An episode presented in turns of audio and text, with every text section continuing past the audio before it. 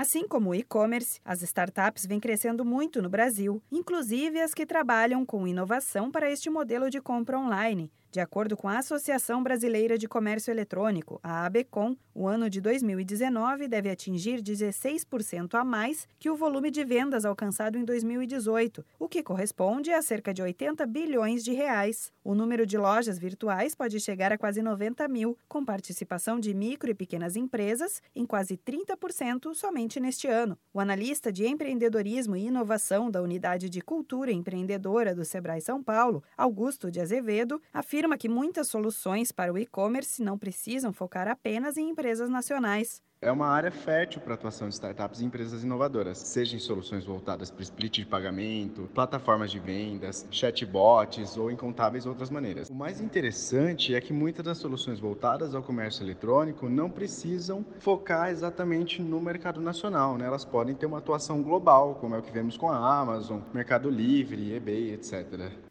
O papel das startups que atuam no segmento de varejo na internet é de aproximar os consumidores e buscar maior fidelidade com a marca. A tecnologia investida ajuda a criar estratégias para que a empresa tenha um propósito e mostre inclusão aos clientes. Augusto de Azevedo reforça que é importante que o empreendedor tenha um planejamento bem definido, com valores e estratégias desenhados. Bom, como toda startup, o mais importante é ter bem definida a sua proposta de valor e também estratégias que criem a fidelização de clientes. Além disso, por se tratar de uma atuação que põe a maioria das vezes o cliente em situação de autoatendimento, é importante que aspectos de um design de usabilidade da plataforma recebam uma atenção mais especial.